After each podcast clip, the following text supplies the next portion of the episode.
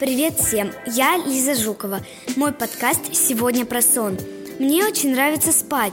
Когда мы спим, то вырабатываем силы. Я, например, могу уснуть в любое время суток. Сон восстанавливает голову и мозг, и мозг начинает лучше работать.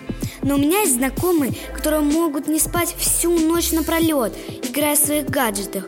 Я их не поддерживаю, и вот почему.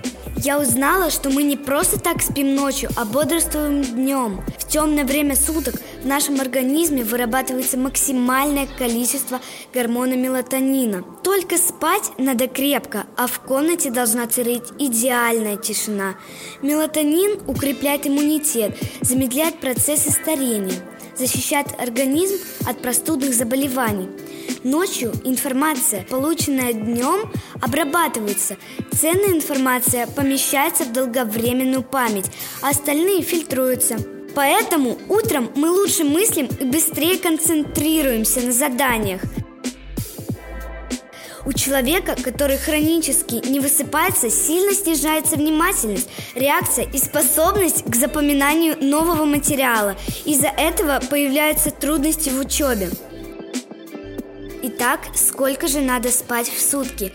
По одним данным, взрослый человек должен спать от 6 до 8 часов в сутки, по другим – от 7 до 9 часов. Необходимая организму продолжительность сна постепенно уменьшается по мере взросления.